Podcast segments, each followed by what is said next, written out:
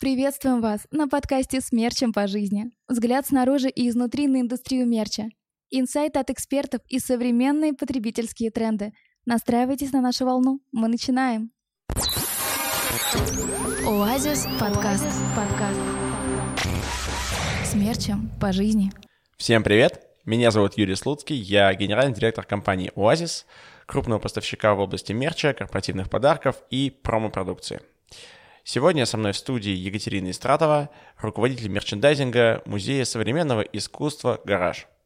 Катя, привет! Добрый день всем! Расскажи для начала нам немного о себе. Кто ты, чем ты занимаешься, где лежит область твоих интересов? Я живу в Москве, родилась в Москве. В музее я работаю уже, собственно, восьмой год. Сначала я пришла туда на должность э, менеджера по производству и занималась, собственно, всеми экспликациями наружной рекламой, производством для нашей институции. Пять лет назад э, по предложению Антона Юрьевича Белова, директора нашего музея, я с радостью занялась развитием сувенирной продукции гаража. У тебя был до этого опыт вообще с мерчем, сувенир какой-то до этого? Ты знаешь, да, был. У меня два высших художественных образования. Оба они так или иначе связаны с дизайном и с производством. И, собственно, мои первые какие-то работы, они как раз были связаны с эм, разработкой мерча для крупных компаний, для корпораций и для каких-то микро-суперкамерных ивентов для друзей и так далее. То есть там это что-то лежало в поле каких-то новогодних подарков и подарков на дни рождения, и какие-то крупные там, например, юбилеи в каких-то корпораций. Ну, то есть такого рода, да, опыт был довольно большой. То есть это был опыт какой-то твой личный для начала, да? Да, да. И ты решила дальше развиваться в этом профессионально. Когда ты начала вот заниматься мерчем музейным. В России он, как я понимаю, развит на текущий момент сегодня на очень начальном уровне. Ты вдохновлялась кем-то, куда-то смотрела, за кем-то подсматривала, кто для тебя являлся таким вот вектором развития, и ты говорил, вот когда-нибудь мы будем как они. Да, конечно, безусловно. Ты совершенно прав в том плане, что нам есть еще куда идти, рынок довольно неразвитый, но благо у нас есть э, наши западные собратья большие, как в музейном мире, так и вообще с точки зрения мерча. И э, так как я в свое время прожила довольно много в Лондоне, конечно же, основную часть вдохновения я черпала из э, музеев, галерей и просто даже магазинов, находясь там. И собственно, когда я там жила, случилось так, что я смогла наладить некоторые контакты, дружные связи и э, поиметь друзей и коллег в нескольких музеях, и периодически вот э, я возвращаюсь туда, и у нас происходит такой некий обмен опытом. Вот, то есть для меня это, наверное, отвечая на твой вопрос, это вот британские музеи и, собственно, американские, европейские музеи. Как ты считаешь, чем отличается зарубежный музейный мерч от российского? В первую очередь я, наверное, начну с того, что он отличается масштабами. Мы должны понимать, что в зарубежных музеях огромная проходимость. И именно ассортимент и качество, которое они могут добиться при этих больших тиражах, которые требуются на продажу в крупных музеях, именно этот большой тираж позволяет добиться хорошего качества. Поэтому я должна сказать, что вот это вот самая, самая отличительная такая черта. А, чем больше количество чего-то, тем соответственно, больше есть шанс сделать это очень качественно. То есть для тебя ты видишь сегодня некий такой стопер, да, назовем его, вот именно индустрии музейного мерча в том, что нет достаточных объемов, то есть мы условно не МОМА, Абсолютно. мы не Гугенхайм, и нам сложно, там, вам сложно напечатать большой тираж, когда вы приходите на фабрику или находите производителя. Угу. Знаешь, я вот поездил, для меня вообще музейный мерч, э, мне очень вообще приятно, что ты на студии находишься, потому что для меня это очень оказалось интересным направлением вот при том, что мы занимаемся очень много с корпоратами, и история работы с мерчем, с подарками в B2B, она в целом понятна и ясна, то вот с музеями мы начали вообще какие-то коллаборации буквально там несколько месяцев назад, и на самом деле сподвигнуло вот меня на это, когда я съездил на выставку Хоми в Милане. При заполнении анкеты там музейный мерч был выделен как отдельное направление а, мерча и там подарков и так далее. Ну, то есть для меня это было как, ну, не ларек, конечно же, наверное, но, знаешь, вот на таком уровне очень местечковом. Ну, какое-то вот, понимаю, да, какое-то да. маленькое направление, там, ну, условно, 6 магазинов в России, которые этим как-то серьезно занимаются. Почему это выделено как отдельное направление там на выставке? Дальше я начал смотреть, уже присматриваться, что делают там западные какие-то вендоры, западные каталоги в этой истории, западные коллекции, которые позиционируют себя как музейный мерч. И я стал рефлексировать на тему, там я два года назад был в Нью-Йорке, сходил в МОМА, сходил вот в Гугенхайм, и я вспоминаю, какая у них там сумасшедшая коллекция. Там в этом году я был в Лувре Абу-Даби, где тоже честно говоря, просто великолепная коллекция. И я вот на всю эту историю там вспоминаю, прокручиваю себя в голове, понимаю, что действительно там большая индустрия. Да. Какие цели ставит, например, для себя гараж, разрабатывая мерч, запуская мерч и его продавая? Очень хороший вопрос. На самом деле совершенно такие же цели, которые перед собой ставят э, любые другие мировые музеи. Потому что на самом деле мерч и там сувенирная продукция — это очень мощный маркетинговый инструмент, и при правильно выстроенном подходе, при правильно выстроенной стратегии это может принести колоссальные бонусы как для музея или институции, так и, собственно, в статью дохода и, собственно, в популяризацию, там, я не знаю, выставки или э, имиджа музея и еще и людям счастье, потому что они как бы у них есть возможность покупать какие-то уникальные вещи, сделанные с теми же самыми художниками. Для меня это такая зона просто отдельного очень интереса, про нее можно будет потом попозже поподробнее поговорить. Вот, собственно, вот цели такие же, то есть это популяризация, это обязательно привлечение к себе посетителей, потому что все зарабатывают на продаже билетов, и проходимость — это как бы важный такой аспект. И если у вас есть классный на входе или на выходе магазин с книгами, с продуктами, с дизайном, с каким-то новым взглядом, новым подходом и отображением какой-то реальности, да, когда те же самые художники рефлексируют на какие-то события, которые происходят вокруг нас в мире, и это потом можно переложить на классные продукты, но это, конечно же, повысит популярность и спрос данного музея на рынке. Я рискну сделать необдуманную глупость я рискну с тобой в этом вопросе поспорить. Давай.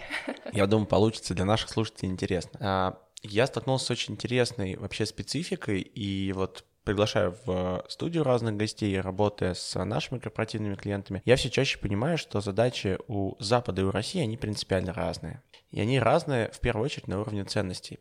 Запад намного Видимо, у них прошел уже этот период, когда нас надо искусить, нам нужен просто хороший продукт. И этого будет достаточно. Нам не нужен вот этот вот вау-эффект. Мы не обязательно хотим каким-то каждым нашим шагом поражать общественность.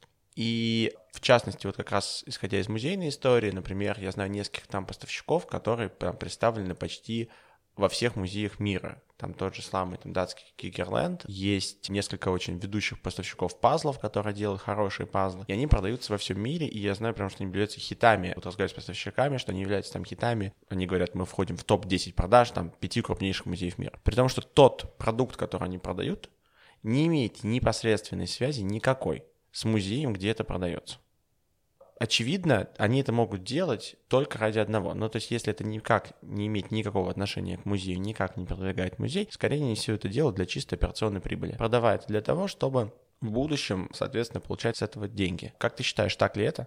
И есть ли это в России, может ли это быть в России, и да, и нет, то почему?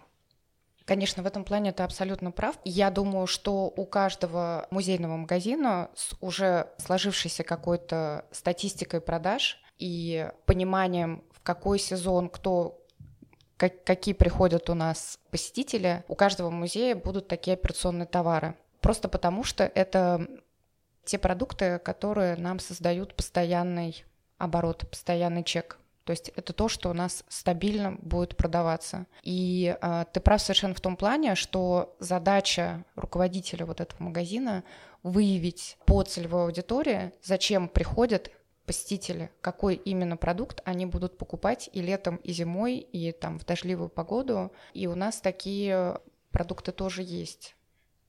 Я просто почему про это спросил, потому что неспроста начал с цели магазина музейного мерча, потому что у меня есть ощущение, что западные музеи, у них не стоит задача продвижения музея, когда они занимаются мерчом, в первую очередь. По двум причинам. Во-первых, потому что охват этого магазина, он все равно очень мал, на самом деле. Ну, если мы возьмем соотношение там даже продажи билетов, я не знаю, сколько, честно говоря, людей заканчивается покупкой, и очень часто это покупки там каком-то там магнитик и так далее, редко кто там покупает человек футболку, я думаю, там на тысячу билетов запросто одна футболка может быть такое соотношение продаж. Не знаю, это дальше будет следующий вопрос, ты мне расскажешь, наверное, здесь. Вот, но как раз прибыль генерить такой магазин вполне себе может.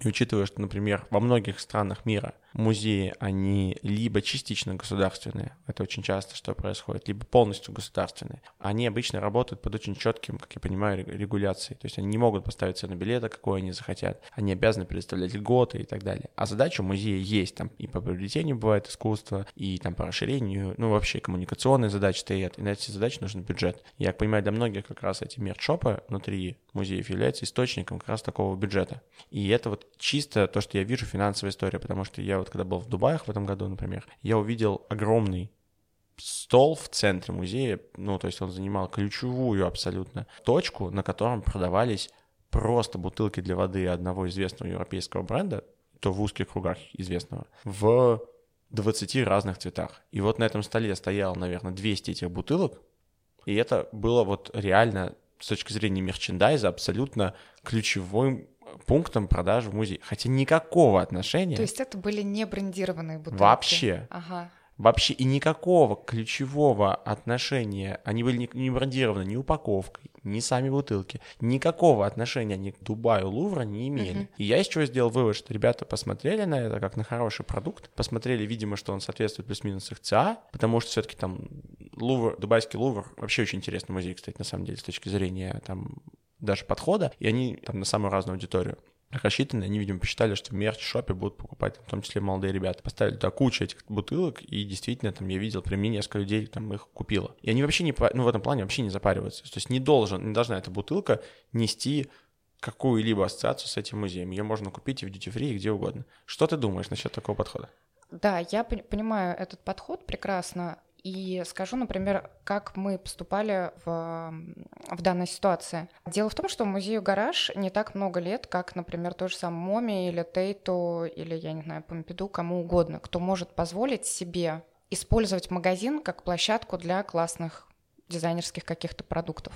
В нашу задачу все-таки еще входит популяризация бренда музея. Для нас это очень важно. Именно поэтому, придя в наш магазин, вы не найдете ни одного товара, который не был бы сделан специально для музея или брендирован музеем. То есть, допустим, наши складные стаканы, которые мы сделали с компанией Стоя, да, у нас была возможность просто как бы закупить эти стаканы и выставить их. Причем ну, наши тиражи позволяют сделать классный какой-то редкий цвет, которого нет на рынке в Москве. Но гораздо круче, я считаю, что если к нам в Россию приходит редкий цвет, и ты ходишь со стаканом, на котором находится логотип музея просто потому что мы продолжаем еще популяризировать, развивать наш бренд.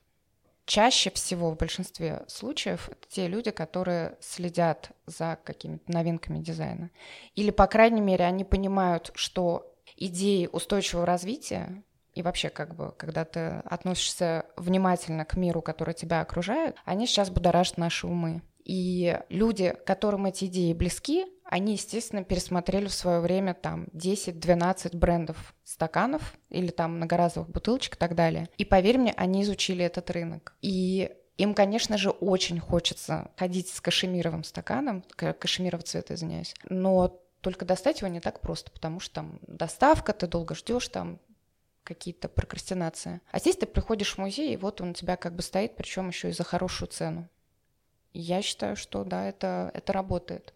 Слушай, вообще уникальный. Мне очень интересный сам подход. Мне почему-то кажется, опять же таки, ни на чем не основано, что несмотря на вот sustainability, та история, о которой ты говоришь, там, про, про осознанное потребление, да, и вот вся, вся эта вещь, она действительно такая, но мне кажется, что покупки, они вот как были импульсивными, они так во многом, мне кажется, импульсивными и остаются. То есть ты сходил в гараж, посмотрел там искусство, хорошо провел время, и ну, в целом люди, они чаще покупают, когда они в приподнятом настроении ну, у тебя хороший, хороший день прошел, ты там посмотрел, ты вышел такой, ты еще и а, считаешь, что ты хорошо день провел, ты интеллектуально обогатился, так что ты, в принципе, себе что-то можешь сделать и теперь для себя. Ты вроде как бы... Совершенно верно.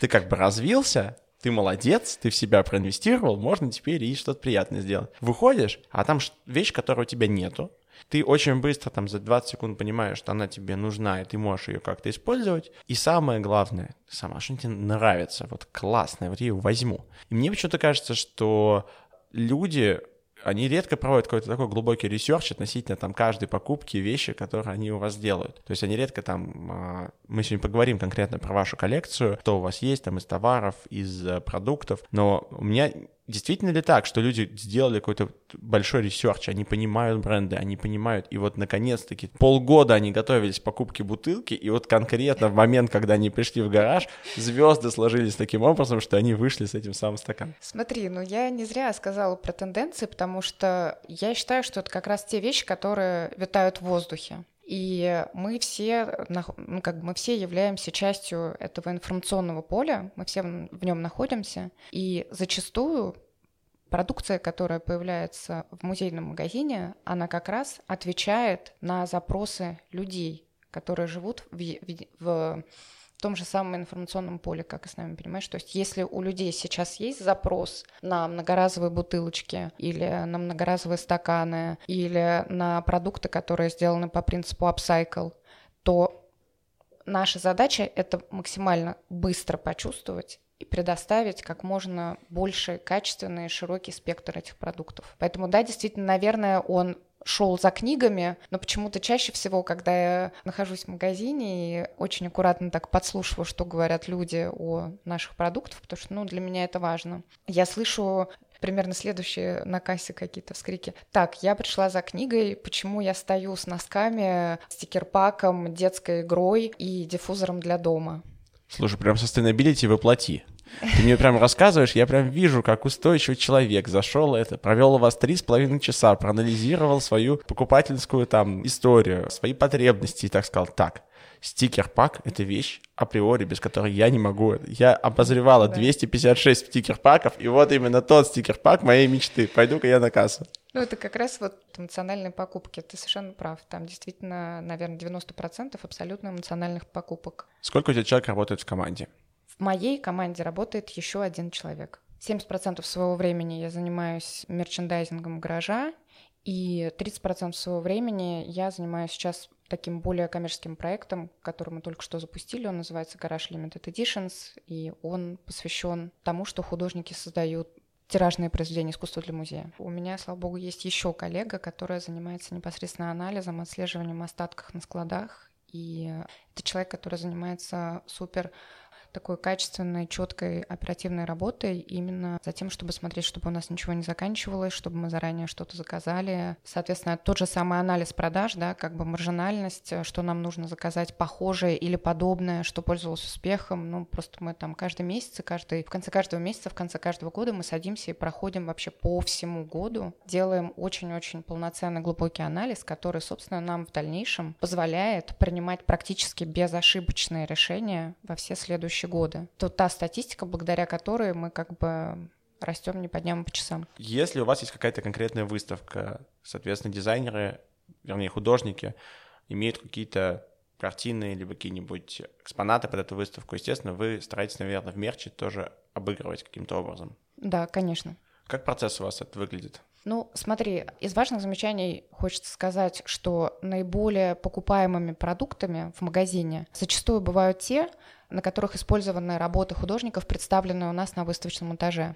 То есть это просто даже статистика. Человек э, спускается вниз, видит три очень красивых открытки, одинаково красивых, два изображения, из которых не присутствуют на выставке. Он покупает именно ту, которую он только что видел своими глазами. Это просто на заметку будущим руководителям отделов мерчендайзинга в музее. Что касается работы с художниками.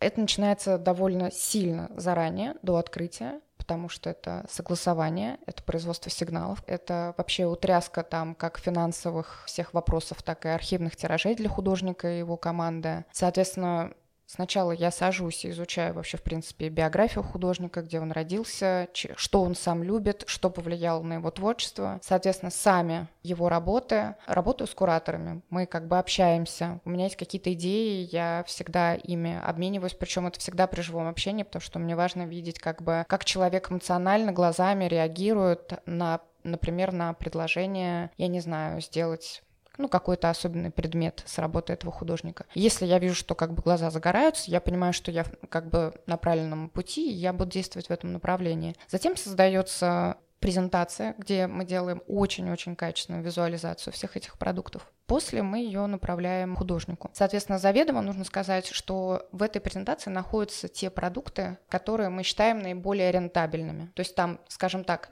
60% очень рентабельных продуктов. Один продукт какой-то очень дорогой, который будет выпускаться довольно лимитированным тиражом. Два продукта каких-то очень дешевых. Это то, что там, я не знаю, открытки, наклейки, которые у нас просто продаются как бы там тысячами. И какой-то обязательно один или два продукта, которые идеально могли бы характеризовать какую-то особенность или личную какую-то особенность художника, сделанную специально для него. Как, например, когда мы делали выставку Раймонда Пятибона, он известный панк, э, человек, который там рисовал эскизы для принтов э, э, Диора и так далее. Мы сделали зажигалки Зиппа, мы сделали бейсболки, и все это сняли на фоне обложек виниловых пластинок, к которым, собственно, он приложил свою руку. И для другого художника это будет другой пул продуктов. И вот так вот каждый раз мы играем с этой историей. Вот. Ну и потом, соответственно, идет как бы процесс согласования, ну, обычно они просто на все говорят, э, вау, как круто, давайте делать, и можно нам вот просто 50 тиражей этого, этого, этого заверните. То есть э, все ваши разработки, если же они идут с какими-то коллабами с художниками, они проходят их непосредственное одобрение. То есть у них есть право вето на то, что вы делаете. Обязательно, абсолютно. Со стороны музея тебе нужно какое-то дополнительное благословение или у тебя полный карт-бланш? Ты знаешь, естественно, все зависит от ситуации, но обычно у нас есть таких как бы три пункта, которые мы должны пройти. Это мнение кураторов, просто потому что эти люди гораздо глубже знают тот или иной проект. Я скажу даже больше, они являются, собственно, его инициатором. То есть, предлагая мерч на рассмотрение в магазин, я в первую очередь иду к ним и спрашиваю, господа, насколько это отвечает вашей идеи, является ли эта продукция продолжением или раскрывает она тему, ту, которую вы хотели донести до наших посетителей. И они там, допустим, говорят, да, и сюда можно добавить вот это, вот это, вот это. И порой это бывают очень как бы классные, интересные комментарии. То есть, спускаясь в магазин, человек еще продолжает как бы получать вот этот какой-то experience от того, что он увидел в выставочном пространстве. Соответственно, это всегда отдел маркетинга и пиара, где мы обсуждаем такой рабочий процесс, где мы просто обсуждаем продукты и говорим, «Э, ребят, ну что думаете, это как бы up-to-date или нам лучше это заменить, пользоваться спросом. То есть это такой рабочий процесс, просто когда ты спрашиваешь общее мнение. И, собственно, третий пункт — это когда мы проходимся по рентабельности каждого продукта. Я все считаю и просто понимаю, ну, здесь там мы можем сделать 200%, Здесь там может быть чуть поменьше. Мы принимаем решение, как бы хотим мы, мы или не хотим тот или иной продукт. Вот так, собственно, складывается финальная линейка. Сколько времени уходит на весь обычный процесс от и до? Я полагаю, есть, наверное, какая-нибудь маленькая победоносная коллекция, которая была за две недели создана, за два дня опровлена и выпущена, возможно, а есть какая-нибудь, наоборот, коллекция, которая там, ну вот, какой-то средний да. показатель. Смотри, вот я всегда в своих э, мечтах и снах вижу, что за две недели у меня все случается гладко и случается какая-то классная маленькая коллекция, я тебе сразу скажу, такого не бывает. Вообще никогда, ни при каких обстоятельствах, потому что ты сам прекрасно знаешь историю про сигналы пилотные образцы, которые просто занимают сами по себе от нескольких дней до нескольких недель. Я, я думаю, бывает, но потом ты просыпаешься в этот момент такая, так, надо идти на работу. А теперь вернемся к реальности, да. И я не буду брать такие крайности, как, например, линейки в рамках выставки Такаси Мураками, которая у нас заняла полтора года по подготовке. Если берем такую среднюю температуру по больнице, то это от э, четырех месяцев до, наверное, полутора месяцев. Угу. Такой Понятно. как бы четкой, полноценной каждодневной работы. За пол... То есть полтора года вы уже знали, что будет эта выставка? Мы знали за три года. Приступили мы за два, а к сувенирной продукции мы приступили за полтора. Понятно. И мы едва успели. Как у вас выглядит процесс работы с поставщиками? Я не всегда могу себе позволить экспериментировать, поэтому я скажу, что в 80% случаев я работаю со своими постоянными проверенными подрядчиками. Причем это будет там, например, от 5 до 7 типографий, и я очень четко знаю, для какой конкретной цели, куда я отправлю свое техническое задание потому что они все, именно поэтому их семь, потому что каждый из них справляется с каждой конкретной задачей по-своему хорошо. У кого-то хорошая высокая печать, у кого-то прекрасная стоит машина, у кого-то стоит прекрасную там ОФ печать, ну что угодно. По текстилю это один человек, по украшениям это в принципе весь там российский рынок, да, я говорю про ювелирные украшения. Но ты совершенно прав, иногда случается так, что мы придумываем что-то новое, и я понимаю, что у меня нету никакой статистики или опыта по производству того или иного продукта, и тогда я занимаюсь просто изучением рынка, я ищу нового подрядчика. Сколько процентов, по твоим ощущениям, поставщиков у вас находится не в России? Меньше 10%. Для чего? Давай разберемся так. Для чего нам нужны поставщики из-за рубежа? Это может быть что-то, что мы не можем просто произвести на территории России. То есть, например, какая-то технология, которая у нас просто не присутствует. Или она присутствует, но она не развита. Или результат после этой технологии нас совершенно не радует. И мы знаем, что позвонив туда-то и туда-то, через полтора месяца после оплаты у нас будет идеальный качественный продукт, который приедет к нам из Китая или из Америки или откуда-то из Европы.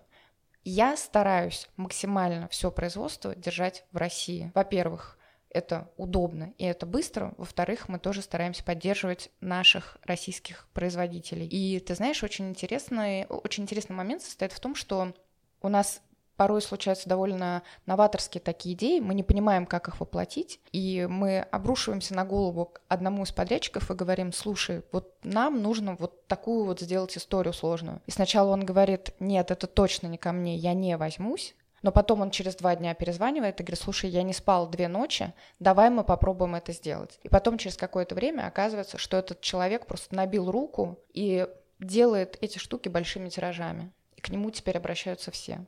Вот, то есть это такая некоторая мотивация и подтягивание людей под свой какой-то уровень, потому что, ну, если тебя кто-то не будет э, вдохновлять и тащить наверх и говорить, что, слушай, у нас есть все шансы это сделать. Смотри, у нас есть бюджет, у нас есть площадка для продажи, у нас есть пиар, который великолепно про это расскажет. Давай, пожалуйста, напряжемся и сделаем. Ну, это, это, это работает. Давай поговорим теперь наконец-таки о продукте. Какие самые, кстати, необычные, как ты считаешь? Ты знаешь, я вот э, хотела бы, кстати, отметить коллекцию, которую мы сделали прошлым летом в рамках программы музея направлены на устойчивое развитие, потому что вообще это одна из а, таких ключевых ценностей институции, и мы очень долго над ней работали. Я вообще не могла в тот момент вспомнить, когда мне было последний раз так тяжело и трудно. Это проект, который очень сложно и медленно шел, потому что, как оказалось, нет ничего дороже, чем сделать продукт, который не будет вредить этому миру. То есть, если вы хотите не навредить этому миру, лучше не делать ничего. Но я пришла к этому пониманию, тебе честно признаюсь, не сразу. Это заняло какое-то время. Естественно, когда перед нами поставили такую задачу, как то наполнить магазин продуктами, которые будут поддерживать ценности устойчивого развития, мы все кинулись сначала в какую-то ткань, сделанную из переработанной ткани, сумки, которые сделаны из мусора, который был найден, пойман в океане, значит, переработанная бумага и так далее. И потом ты начинаешь думать над упаковкой, о том, что это все нужно транспортировать, о том, что это все нужно тоже как-то описать и сделать нанесение, и когда ты делаешь нанесение, у тебя получается не экологический продукт, потому что потом его невозможно переработать. И это случился какой-то совершенно замкнутый круг, который поставил лично меня в тупик, и я себе сказала, Катя, самое лучшее, что ты можешь сделать, это не делать ничего, действительно. Но потом моему сознанию открылось такое понимание, как апсайкл, что сделало меня очень счастливой. А пришло это очень неожиданно. Мы в прошлом году на площади искусств устанавливали кинотеатр, крыша из которого была сделана из такой переливающейся очень красивой пленки. И когда эту крышу монтировали, там со всех сторон остались такие обрезанные куски. Ну и плюс какой-то запас, которым мы там могли штопать какие-то прорехи в крыше. И э, ты знаешь, я взяла эти кусочки материала, я поехала на несколько производств, и мы попытались как-то с ними поработать там. Сначала их нагревая и задавая им какую-то форму. Потом мы пытались их лазером, значит, э, как-то склеить. Потом мы пытались их сшивать. Материал очень сложный, но в итоге я нашла очень добросовестных людей с огромным запасом терпения, которые взяли эту пленку и сделали из нее пул продуктов, которые мы их попросили. И это просто, это феноменальный успех. Во-первых, это действительно очень высокомаржинальные продукты. Во-вторых, ничего похожего я не видела нигде. Ну, ни у кого нет площади искусств с кинотеатром. И эм, таких, наверное, вот э, просто желание попробовать сделать вот такой вот апсайкл, такой продукт. По поводу экологии очень интересно, потому что эта задача, она вот очень остро стала в 2019 году. То есть тренд к экологии я бы вот начал бы, наверное, точно в мерче где-нибудь года с 2015, но 2019 был бумом. Появились материалы типа арпета, который из переработанных бутылок позволяет тебе сделать все, что угодно, начиная от э, ручки, заканчивая рюкзака, там, сумки, чего хочешь, одежда и так далее. Соответственно, появились э, какие-то пшеничное волокно, рисовое волокно, бамбуковое волокно. То есть, если раньше это был один продукт, то в прошлом году был на выставке в Китае, ты приходишь на стенд, и у них 80% продукции сделано там из подобного материала. И вот мы когда с коллегами начали следиться, обсуждать, я, у меня тоже личностно это произошло, я прямо очень помню хорошо, когда в прошлом году я съездил в Тунис, и я прям увидел поля с мусором, который раздувало, короче, с мусорной свалки. Все это было, конечно, очень грустно и печально. И все это вместе как-то мне еще тоже наложилось, и мы тоже там с коллегами начали обсуждать. Мне первое, что я сделал для себя, отказался от пластиковых бутылок. И мы когда начали обсуждать, мы тоже поняли, мне вот ребята говорят, слушай, ну ты понимаешь, там даже пшеничное волокно, все наполовину сделано из бумаги, э, наполовину сделано из пластика. И ты когда ты выкинешь эту ручку, в будущем все равно половина ее, она разложится, а половина не разложится. Я вот прям четко очень помню, говорю, ребят, а, не старайтесь делать идеально. У вас, не, у вас не получится, а если получится, вы сделаете там вместо 500 не идеально сделанных продуктов там, на 80%, вы сделаете два продукта на 100%. А в сумме, в сумме получится на самом деле меньше. Не старайтесь сделать идеально, старайтесь сделать лучше, чем есть сейчас. Если же сейчас у вас идет, не знаю, там ручка на 100% из пластика, сделайте ее на 50% из пластика. Да, например, пластиковая ручка, там, кстати, она может пойти в переработку, а ручка, которая сделана на частично из пшеничного волокна, не может пойти сделана на переработку. Верно. Но дальше мы открываем статистику, и мы смотрим, сколько пластика в России на сегодняшний момент перерабатывается. Выясняем, что достаточно скромное количество, и э, прекращаем над тем переживать. То есть мы все понимаем, что он будет выкинут там в финальном этапе. То есть наша задача снизить эту историю, снизить там количество выкинутых там пластика, и вот эту задачу мы для себя поставили. О чем мы тоже начали говорить. Для нас, по крайней мере, интересно твое мнение, восприятие эко, оно не всегда должно идти вот конкретно к материалам. Я, например, считаю, что любая бутылка для воды, даже сделанная из Трайтона, из пластика любого, это эко, потому что если ты будешь пользоваться многоразовой бутылкой, для воды, ты не будешь пользоваться одноразовой бутылкой. И мы тогда решили, что все наши э, продукты, которые либо будут сделаны частично из, из материалов, которые биоразлагаемые, да, то есть такой большой блок там biodegradable, либо которые будут сделаны multi-use против single-use, мы будем воспринимать для себя как эко. Mm-hmm. Что ты по поводу такого подхода думаешь, насколько ты считаешь, что он там и для вас в том числе и релевантен? Ты знаешь, тема экологии — это вообще на самом деле очень а, непростой, глубокий разговор, потому что я считаю, что тем, что мы с точки зрения мерча, да, если мы с тобой сейчас обсуждаем только это направление, будем, конечно, максимально выбирать безопасные, что ли, материалы, и делать продукты, которые наносят меньше вреда, мы в целом, конечно, поможем может быть, как-то нашему городу, или, по крайней мере, обратим внимание молодежи на эту проблему, то, что она существует. Но глобально, для того, чтобы действительно что-то изменилось, я считаю, что должны быть какие-то государственные программы и воспитание с детства. И каждый в первую очередь должен начинать с себя. Это то, про что ты говоришь. Если у меня есть в руках пластиковая бутылка, если я как бы сломался и купил этот одноминутный пластик где-то там в переходе, пока бежал там куда-то на метро, то будь добр, ты либо сдай ее потом в переработку, что возможно сделать. То есть это все, эти есть у нас сейчас перерабатывающие заводы, их просто нужно найти, себя нужно заставить это сделать, это дисциплина. Либо ты используешь эту бутылку, потом еще какое-то время, и потом ее сдаешь в переработку. Либо ты приходишь в музей-гараж и покупаешь многоразовую бутылку или стакан. Давайте срочно поговорим про котика. А, мне кажется, это тема, которая должна будоражить умы всех наших слушателей, а они все точно захотят поговорить про котика. Расскажи нам про котика. Ну, это вообще одна из моих любимых тем, на самом деле. Шесть лет назад э, к, ко входу в офис музея пришел э, маленький рыжий котенок, который у нас просто остался жить, несмотря на то, что мы долгое время искали его хозяев. Кот остался у нас жить, и через какое-то время он стал нашим талисманом, вообще домашним животным. В то время, когда мы вообще искали его родителей, мы завели его Инстаграм. Потом этот Инстаграм перерос уже в какой-то такой профессиональный профайл. Кот рекламирует у нас все ивенты в гараже, зовет на выставки, призывает быть воспитанными и тоже убирать за собой, не, использовать минутный пластик. И эм, Естественно, этот персонаж крайне полюбился детям. Когда передо мной встала задача подумать над детской коллекцией, которую бы я могла сделать в рамках музея, я, конечно, просто сломала голову, потому что, ну, дети — это вообще как бы такой определенный очень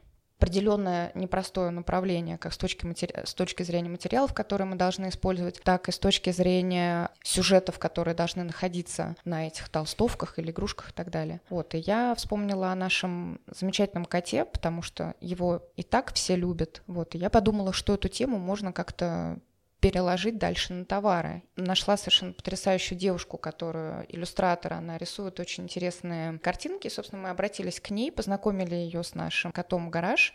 И она сделала с ним совершенно замечательные иллюстрации, которые у меня сейчас находятся и на толстовках детских, и на футболках. И я сделала стикер-паки, просто которые покупаются какими-то большими тиражами. И папки для бумаг. И он же у меня помещается сейчас на брелках и каких-то других товаров. И недавно я еще сделала с ним леденец с его физиономией. Тоже совершенно популярный товар. Вот, ну то есть мне кажется, это довольно интересный кейс, когда ты опираешься на что-то, что вот э, сгенерировано непосредственно музеем.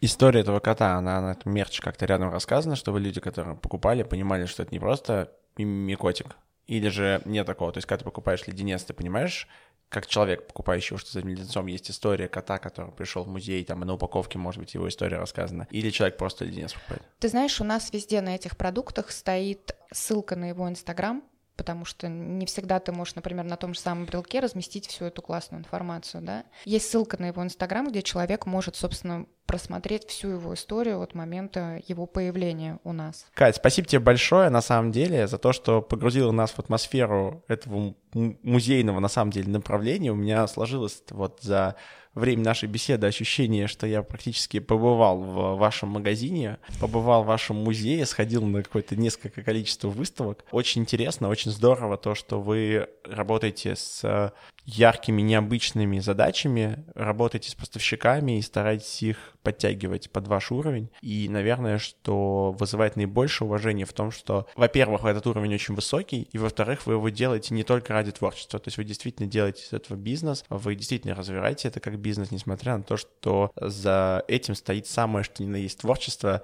в виде художников, экспонатов и картины и прочего-прочего, это, конечно, вызывает супер-супер большой респект. Так что спасибо тебе большое, что пришла сегодня к нам в гости. Спасибо вам, мне было очень интересно, и лично хочу поблагодарить тебя за то, что ты поднимаешь эти очень интересные, но узкие темы. Буду рада еще раз побывать у вас в гостях.